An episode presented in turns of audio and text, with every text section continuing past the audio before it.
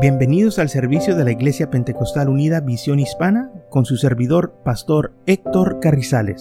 Esperemos que reciba bendición y fortaleza en su vida a través del glorioso Evangelio de Jesucristo. Y ahora acompáñenos en nuestro servicio ya en proceso.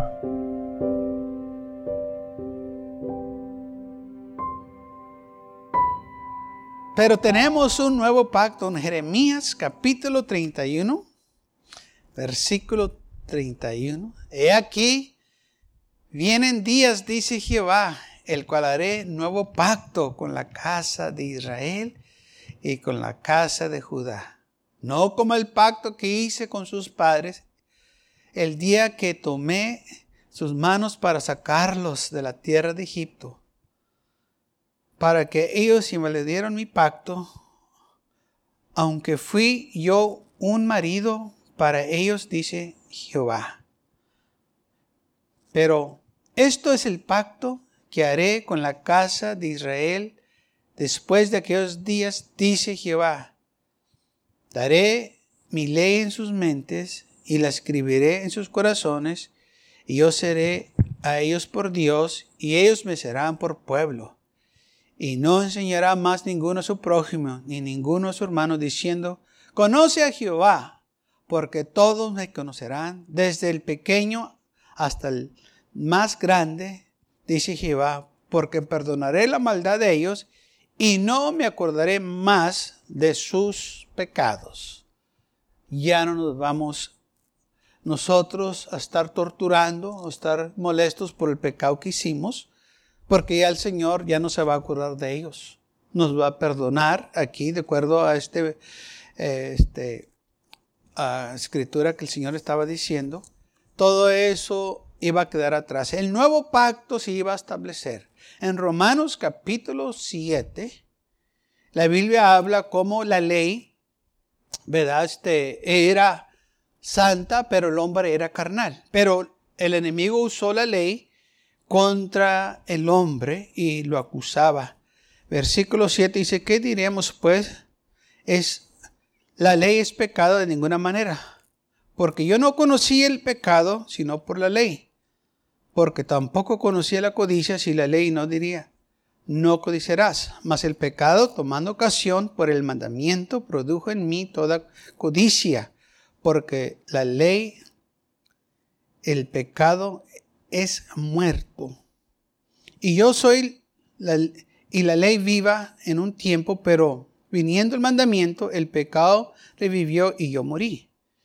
Y hallé que el mismo mandamiento que era para vida, a mí me resultó para muerte, porque el pecado tomando ocasión por el mandamiento me engañó y por él me mató. De manera que la ley a la verdad es santa. Fíjese bien, la ley a la verdad es santa. El problema era el hombre que vivía en la ley y el mandamiento santo, justo y bueno. Luego, lo que es bueno vino a ser muerte para mí en ninguna manera, sino que el pecado, para mostrarse pecado, produjo en mí la muerte por medio de lo que es bueno, a fin de que por el mandamiento el pecado llegase a ser suprema manera pecaminoso. Porque sabemos que la ley es espiritual mas yo soy carnal. Y ahí estaba el problema del hombre. El hombre era carnal, la ley espiritual.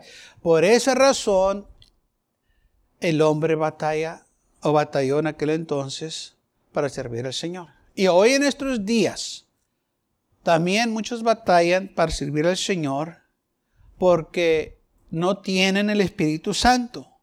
El Espíritu Santo nos ayuda a servir al Señor.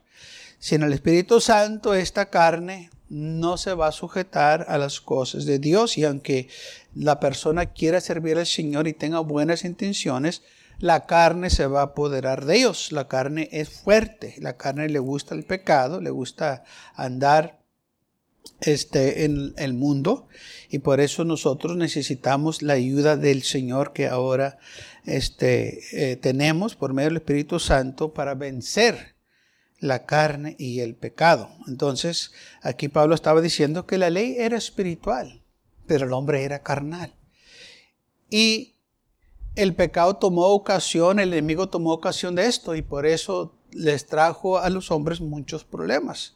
Sí, la ley era buena y era justa porque la ley era para protegerlos, pero a la misma vez también el enemigo la usó para condenarlos que trabajara contra ellos. Y así es la ley hoy en día.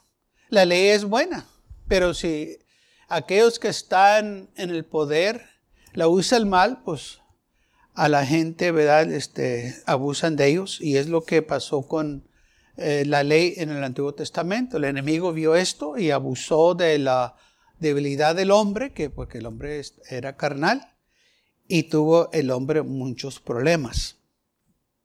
Pero gracias a Dios que el Señor hizo un nuevo pacto. Aquí en Jeremías, capítulo 31, aún ellos ya estando en la captividad, el Señor se acordó de ellos y les prometió que iba a ser un nuevo pacto. Se vendrán días en que haré un nuevo pacto con la casa de Israel y la casa de Judá. Voy a hacer algo nuevo con ustedes. Les voy a dar algo que van a poder vencer el enemigo y no van a estar en esas condiciones. Ya no va a haber necesidad para que estén haciendo esos sacrificios. Ya no va a haber necesidad para que estén sujetos a esos ritos de, eh, eh, que tienen que hacerse para este, agradarme, haciéndolos, uh, obedeciendo la ley. Ahora vas, la ley va a estar en sus corazones, mis mandamientos va a estar en sus corazones y en sus mentes y se van a acordar de mí. Ya no, va, ya no van a tener que seguir todo lo que la ley les estaba exigiendo, porque lo tenían que hacer exactamente como decía la ley. Si no hacían esos sacrificios, como estaba escrito en la ley de Moisés, el Señor no se los iba a aceptar. Tan fácil así. Si no se traía el sacrificio que demandaba la ley para cierto pecado, no les iba a trabajar. Tenía que ser exactamente como decía la ley. No le podían agregar, no le podían quitar, no le podían hacer nada. Tenía que quedarse así. Si no, iban a tener graves problemas. Entonces dice el Señor que iba a quitar lo viejo para establecer lo nuevo.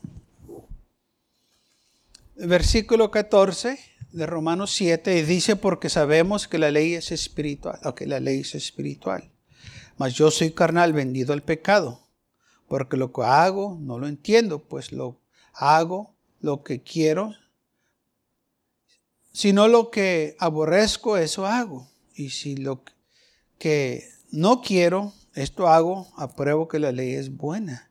De manera que ya no soy yo quien hace aquello, sino que el pecado que mora en mí. Yo sé que en mí, esto es, en mi carne, no mora el bien, porque el querer el bien está en mí, pero no el hacerlo. Esto Pablo está diciendo, así es la carne. Lo bueno que yo quiero hacer, pues no lo hago. Sí me gustaría hacerlo, pero no lo hago. Por eso se dice, hay un dicho, dice que el camino al infierno está empavimentado con buenas intenciones. Porque hay mucha gente que tiene buenas intenciones, pero no hace esas, oh, sí, me gustaría ir a la iglesia, me gustaría entregarme al Señor, oh, sí, me gusta, pero hasta ahí llega nomás y, y, y yo un día lo voy a hacer. Oh, ya tienes 30 años diciendo eso. ¿Cuándo va a ser ese día? Pues un día.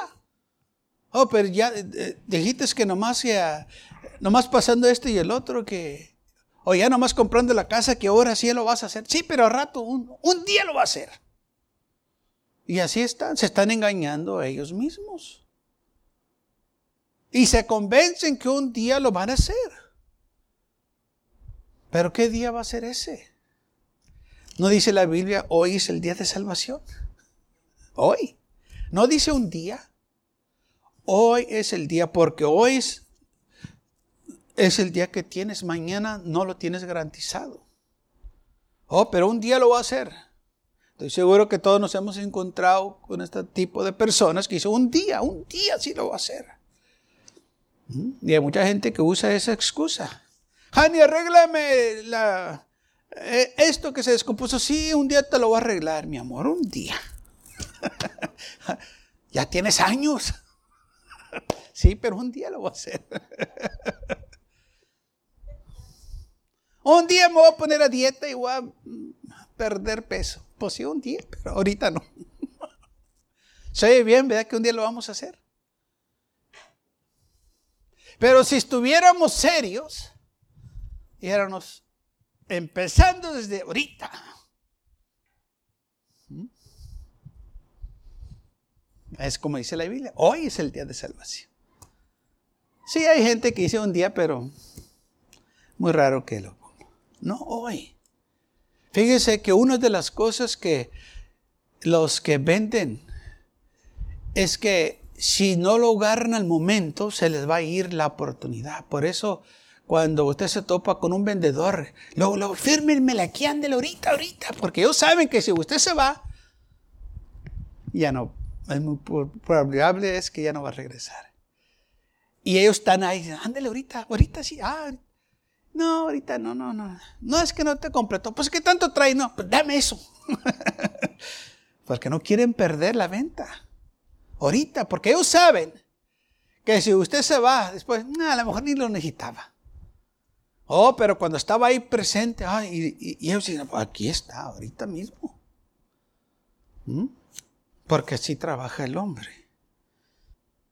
Hoy es el día de salvación, así también con el Señor. Hoy es el día. Si hoy escuchas su voz, dice la Biblia, no endurezcas tu corazón, ahorita hazlo. Porque después, ah, sí, un día lo voy a hacer un día y nunca va a llegar ese día. El Señor les dijo que va a venir los días en que yo voy a hacer un nuevo pacto. Y este nuevo pacto no, no va a ser un pacto como hice yo con sus padres, sino que va a ser un pacto diferente, va a ser un mejor pacto que voy a hacer con ellos, con la casa de Israel. Ya no van a tener que estar dependiendo de algo escrito en la ley, que cierto, eh, cierto hombre nomás iba a entrar al lugar santísimo. Ahora todos los que desean entrar van a poder entrar en este nuevo pacto que voy a hacer con ellos. Porque recuerden, nomás el sumo sacerdote podía entrar al lugar santísimo. Y los demás se quedaban afuera esperando lo que saliera. Y él hablaba con el Señor, él estaba en la presencia del Señor y los demás estaban afuera del tabernáculo, no podían entrar al lugar santísimo. Y solo los sacerdotes y levitas podían estar ahí en el lugar santo, en, en el tabernáculo actual, los demás estaban afuera. Y por eso dijo el Señor, todo eso lo voy a quitar. Y entonces los que desean entrar van a poder entrar. Qué bueno, amén. ¿Qué tanto les gusta eso? que ahora pueden entrar al lugar santísimo. Entonces, esto es algo que el Señor les estaba diciendo. Versículo 19, porque no hago el bien que quiero, sino el mal que no quiero, eso hago. Y si hago lo que no quiero, ya no lo hago yo, sino el pecado que mora en mí. Así que, queriendo yo hacer el bien, hay esta ley que el mal está en mí. Pablo estaba refiriéndose a la batalla que el hombre tiene cuando está en la carne, no tiene eh, el Espíritu Santo, no tiene nada para ayudarlo para acercarse a Dios o para vivir para el Señor. Hay una batalla y si uno no tiene el Espíritu Santo, por eso dijo el Señor, y recibiréis poder después de que haya venido sobre vosotros el Espíritu Santo. El Espíritu Santo es para ayudarnos con la carne. Muchas veces nosotros decíamos que el diablo y el diablo, y, y sí, el diablo es tu enemigo, pero también la carne es tu enemigo. Vas a luchar con la carne. La carne no quiere orar. La carne no quiere alabar a Dios. La carne no quiere venir a la iglesia, la carne no quiere hacer nada de estas cosas. Por eso tenemos nosotros una lucha con la carne, porque la carne es terrenal. Pero dentro de nosotros hay un deseo. Oh, yo quiero acercarme a Dios. Ese es el espíritu de nosotros que desea acercarse al Señor. Y si nosotros tenemos el Espíritu Santo, vamos a vencer esta carne. O si yo voy a ir a la iglesia, y va a vencer. Y no nomás se trata de vencer la carne, sí, pero las tentaciones también que vienen a nosotros. Pablo habló de la codicia que había en él, en la carne. Entonces, hay una lucha de continua en su vida y la mía. Usted puede estar eh, bien eh, este, eh, haciendo su propio negocio y de repente viene el ataque, viene la tentación, viene el enemigo y lo ataca y usted no andaba buscando eso, pero ahí está. Y por eso necesitamos la ayuda del Señor para ayudarnos a vencer y estamos en una batalla espiritual. La lucha, es que el espíritu lucha contra la carne y la carne lucha contra el espíritu. Y ahí estamos, sí y no, sí y no. Porque muchas veces el enemigo nos convence de no venir a la iglesia y no vinimos a la iglesia, ya pues hoy no va a ir. Y luego después se siente mal. Ay, hubiera ido, sí. ¿Por qué te sientes mal? No que no quieres ir. Pues sí, pero ahora me siento mal. Exacto. Porque en tu espíritu tú sabes que lo correcto era venir a la iglesia. Y como no viniste, ahora te sientes mal. ¿Qué tanto se siente el mal? Nomás yo me siento mal. si se siente mal, todavía hay esperanza para usted. Véngase a la casa de Dios. Es bueno que se sienta mal, porque eso le va a ayudar a acercarse más al Señor y decir, Señor, yo no quiero, yo no quiero. Yo tuve una experiencia cuando yo estaba empezando yendo a la iglesia del Señor, eh, que este, un, un domingo sentí que yo no iba a ir a la iglesia porque estaba muy cansado, estaba demasiado cansado y, y no, dije yo, yo no voy a ir a la iglesia hoy. Acá el Señor sabe, el Señor conoce mi corazón, usted sabe la rutina que hacemos nosotros. Sabe que trabajé mucho hoy y, decidí no ir y me quedé en la cama acostado. Y miré el reloj y las nueve y media. Dije, ya llegaron los hermanos en mi mente, ya llegaron los hermanos para oración. Y estaba yo acostado en mi camita y tenía mi reloj así de, este, ese de números grandes en, en un, este, una mesita ahí que tenía al lado de la cama. Y me volteaba para el otro lado y luego me volteaba otra vez y miraba las 10 de la mañana. Y en mi mente ya empezó el culto. y luego me, me, quería hacer el dormido, que quería descansar y no podía. Y me volteaba para un lado, para otro lado. Miraba otra vez y decía 10, 25, 10 y media. Dije, ya están despidiendo las clases para la escuela dominical. ¿Sabe que en mi mente estaba pasando el culto aquí? Yo como quiera, mi cielo, que yo estaba muy cansado, Señor, tú sabes que yo estoy cansado. Y miraba, las once, ¿no? El pastor ya está enseñando. Y la otra vez me volteaba y me quería hacer el dormido que estaba descansando. Y otra vez miraba el reloj, las once y media. No, ya entraron las clases al, al, santuario. Dice, ya, están haciendo la presentación. Y ay, me volteaba. Y, la otra vez miraba el reloj. Las doce, y ya se acabó el culto. Ah, ni descansé, ni nada, todo estaba, todo el culto pasó en mi mente como quiera. Y desde ese día dije yo, jamás me voy a quedar en la cama otra vez. Porque ni descansé y ni fui a la iglesia. Y me siento miserable, espiritual y en la carne, porque tampoco puedo descansar en la cama. Dije, el que perdió aquí fui yo. Y el diablo se burló de mí. Dije, pero jamás lo va, aunque vaya cansado, aunque vaya fatigado, aunque me sienta mal, yo voy a ir porque como quiera esa mugrosa cama, no me da el descanso que yo necesito. Y desde entonces, hermanos, que he guardado yo eso, que si puedo estar en el culto, yo voy a ir. Amén. Desde hay ocasiones que no he podido hacer, pero fue porque estaba fuera de mi alcance, fuera de mi control. Pero aunque yo esté por mal cansado, que yo trato de ir, porque yo sé que me sentí miserable, me sentí tan mal. Y, hermano, quiero que, que, todavía me acuerdo esa experiencia tan fea que tuve.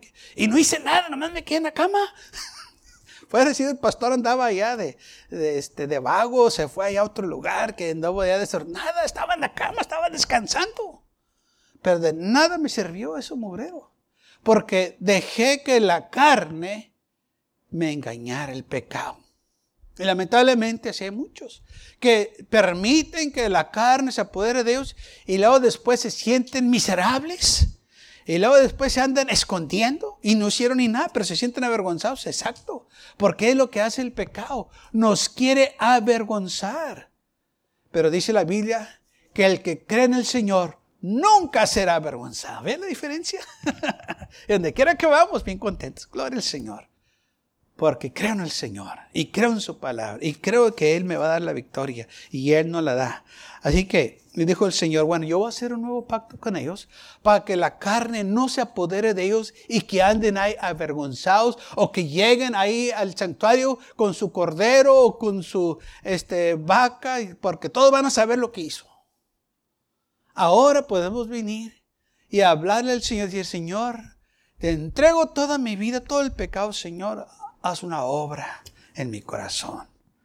Aleluya. Y no tenemos que proclamar lo que hicimos a nadie más que confesarlo al Señor Jesús. Gloria al Señor por ello. Hebreos, Pablo habla en el libro de Hebreos del nuevo pacto y lo repite un poco. Ah, vamos a leer el versículo 6 porque es mucho lo que tengo, pero lo que pueda leer esta mañana para avanzar. Pero ahora, tanto mejor ministerio es el suyo, hablando de Jesús, cuando es mediador de un mejor pacto establecido sobre mejores promesas. Gloria a Dios por esto. Ahora tenemos nosotros un mejor pacto y con mejores promesas. ¿Por qué entonces queremos volver al viejo pacto? Si este es mejor, con mejores promesas. Gloria a Dios por ello. Porque si aquel primer hubiese sido sin defecto, ciertamente no lo hubiera procurado este, eh, luego para el segundo. Porque nosotros, hermanos, Ah, tenemos este nuevo pacto por la razón que por, es por el nuevo pacto que nosotros tenemos, ahora nosotros podemos acercarnos al trono de gracia. Porque recuerde, es un mejor pacto con mejores promesas. En el antiguo pacto, solo el sumo sacerdote podía acercarse al lugar santo. En este nuevo pacto, todos los que quieran se pueden acercar. Esa es la diferencia. Que usted y yo podemos venir a este nuevo pacto, digo, a este nuevo ah, camino, por este nuevo camino, por este nuevo pacto que se hizo. Entonces, su, se, eh, hubo un defecto en el nuevo pacto en que el hombre era carnal, no que la ley era mala, sino que ya leímos que la ley era santa, era perfecta, pero el hombre era el defectuoso. El hombre no pudo cumplir con esos mandamientos y por esa razón se tuvo que quitar y se hizo algo mejor, porque también dice la Biblia que ah, la sangre de los toros y de los machos cabríos no podían quitar de nosotros esos pecados. Vamos a leerlo en Hebreos capítulo 9, versículo 12. Este nuevo pacto que tenemos, y no por sangre de los machos cabríos ni de los becerros, sino por la propia sangre, entró una vez para siempre en el lugar santísimo, habiendo obtenido eterna redención porque si la sangre de los toros de los machos cabríos y las cenizas de las becerras rociadas a los inmundos santificaría para siempre para la purificación de la carne, cuando más la sangre de Cristo, el cual mediante el Espíritu Eterno se ofreció a sí mismo sin mancha a Dios, limpiará vuestras conciencias de obras muertas para que sirvéis al Dios vivo. Ahora fíjese lo que dice, que la sangre de los toros, de los machos cabríos, no podían eh, este, quitar los pecados, aunque dice la Biblia aquí, santificaban la carne, pero se quedaba en ellos la, la memoria del pecado. Ahora dice, viene la sangre de Cristo que Él derramó por nosotros en la cruz del Calvario. Dice, cuánto más esta sangre de Cristo, la cual mediante el Espíritu Eterno se ofreció a sí mismo, sin mancha Dios limpiará vuestras conciencias de obras muertas para servir al Dios vivo. Lo que se hacía en el Antiguo Testamento era para el exterior, nomás deteniendo la ira de Dios que no viniera sobre ellos. Pero se acordaban de ellos, de los pecados, se acordaban ellos de todo lo malo. Ahora nosotros vinimos y dice la Biblia que ni Él se acuerda de nuestros pecados, así como dio la promesa del Señor cuando dice que de nuestros pecados y nuestras maldades, ya no me acordaré más de ellos, dice el Señor. Y gracias a Dios por ello. Por eso dice Pablo, de modo que si alguno está en Cristo, nueva criatura es. En el Antiguo Testamento nunca se oye eso. Que esta gente que hacía sus sacrificios eran nuevas criaturas. Y nosotros, dice la isla, somos nuevas criaturas. En el Antiguo Testamento er, eran las mismas personas, no había diferencia en ellos. Pero en nosotros lo interior ha cambiado. Dice la Biblia, quitaré el corazón de piedra de ellos y les daré un corazón de carne. Todo diferente. Todo ha cambiado. Ya no tenemos que hacer sacrificios, porque ya el sacrificio se hizo en la cruz del Calvario para nosotros. Ya no tenemos que ofrecer un sacrificio de sangre, sino que Él es el mediador de nosotros, que pagó el precio por nosotros para que yo y usted pudiéramos tener vida eterna. Y por eso yo y usted podemos estar aquí en esta tarde. Hebreos 10, 17 dice, y nunca más me acordaré de sus pecados y transgresiones. ¿Por qué? Porque Jesucristo, el mediador de un nuevo pacto, y la sangre rociada que habla mejor que la de Abel, la sangre que él derramó, y todavía hablamos de la sangre de Cristo Jesús, porque solo la sangre de Cristo Jesús puede limpiarnos de los pecados. No hay otra sangre que pueda redimirnos a nosotros, solo la sangre de Cristo Jesús, porque Él fue el Cordero sin mancha y sin pecado, que dio su vida por nosotros para que yo y usted tuviéramos la vida eterna. Entonces nosotros estamos bendecidos porque ahora tenemos un nuevo pacto y este nuevo pacto es que estamos bajo la gracia de Dios. Ya no es como el Antiguo Testamento, porque la ley decía, si una persona hace tal cosa, tal pecado, debes de apedrearlo, porque ese es, es el castigo que la ley manda. Y mucha gente fue apedreada por violar la ley, por los pecados que hacían. Si una bruja hay entre el medio de ustedes, sáquenla y apedreenla allá afuera. Eso era la ley. Si un hijo se porta mal con sus padres, también castíguenlo, allá afuera apedrélo. La ley era dura para aquellos que la violaban. Y mucha gente fue apedreada. Si una persona era sorprendida en un acto inmoral, la Biblia también decía, sáquenlos afuera de la ciudad y apedréenlos. Ese era el castigo de la ley. La ley no andaba con vueltas. Hiciste algo, ok, el castigo, la, pena es la pena, es la pena de muerte, lo que hiciste, sí, tienes que pagar por ello. Pero viniendo Jesús, entrando al mundo, todo cambió, hermanos, desde que Él nació. Todo cambió. Por eso el enemigo desde un principio quiso terminar la vida de Jesús desde que era bebé, usando a rey Herodes para asesinar a muchos niños en la ciudad de Belén. Porque él sabía lo que Jesús venía a hacer. Él sabía lo que iba a pasar si Jesús iba a la cruz del Calvario. Por eso él quiso hacer todo lo posible para impedir que Jesús fuese a la cruz. Pero gracias al Señor que Él fue a la cruz por nosotros y pagó el precio para que yo y usted pudiéramos disfrutar esta grande salvación que tenemos. Gloria a Dios.